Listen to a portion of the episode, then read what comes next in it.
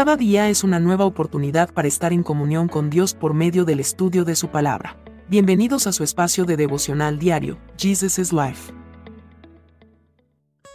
Con un abrazo fraterno les damos la bienvenida para continuar en el estudio de la palabra del Señor en el libro de Ezequiel, capítulo 28.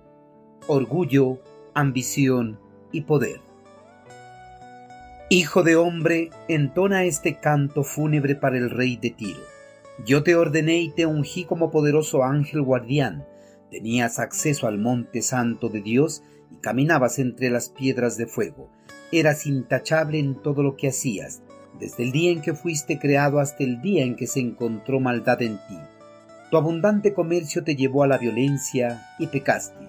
Tu corazón se llenó de orgullo debido a tu gran belleza tu sabiduría se corrompió a causa de tu amor por el esplendor. Profanaste tus santuarios con tus muchos pecados y tu comercio deshonesto. Entonces hice brotar fuego de tu interior y te consumió.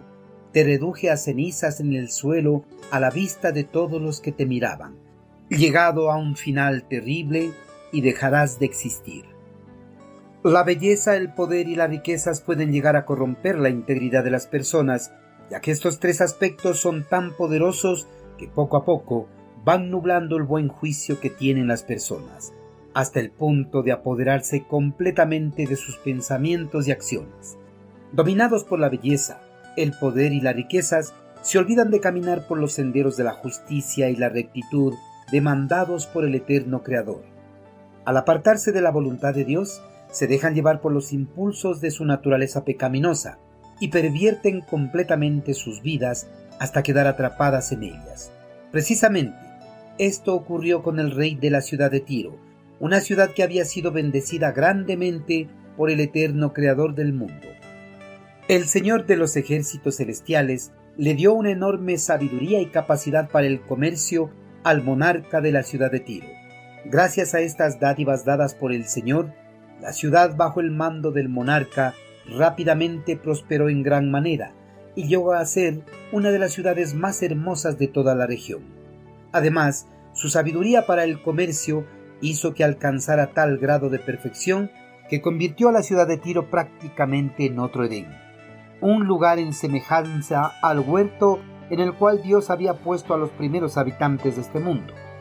La riqueza de Tiro incluía toda clase de piedras preciosas inimaginables, el éxito financiero y comercial era tan fantástico que parecía como si la ciudad hubiera estado destinada a la riqueza desde el mismo comienzo de su existencia. La ubicación de Tiro era tan segura que se podía proteger a ella mismo y a todo lo que dependiera de ella, cual si fuera un querubín protector. La ciudad parecía estar tan segura como si estuviera situada sobre el santo monte del Señor de los ejércitos celestiales protegida por piedras de fuego, es decir, por una muralla de fuego que rodeaba toda la ciudad. Ante la vista de sus enemigos, las murallas protectoras de la ciudad parecían impenetrables.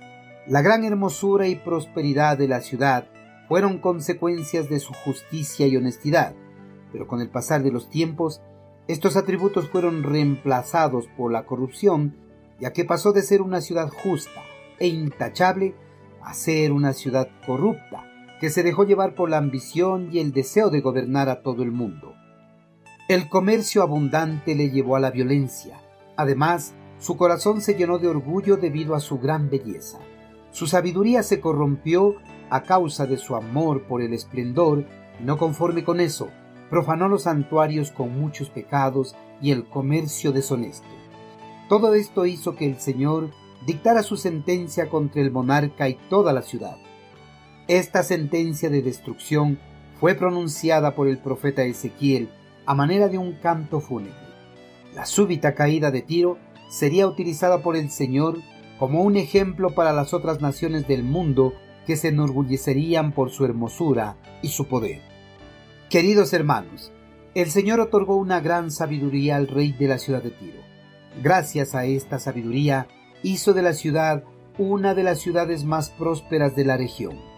El intercambio comercial con las otras naciones le dejó grandes réditos económicos, tanto que le sirvieron para embellecer la ciudad con toda clase de piedras preciosas.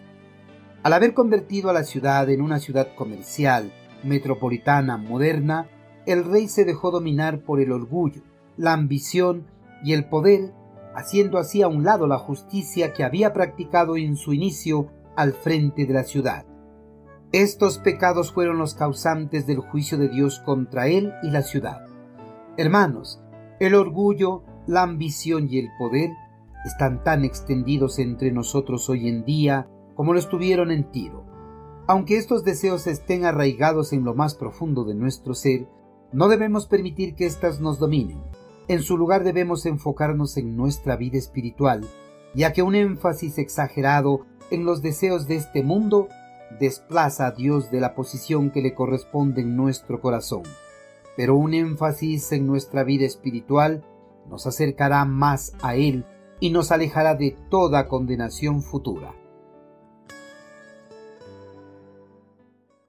Envíenos sus sugerencias y comentarios a nuestro correo electrónico ministerio.jesusislife.net. Este programa es una producción de Jesus is Life.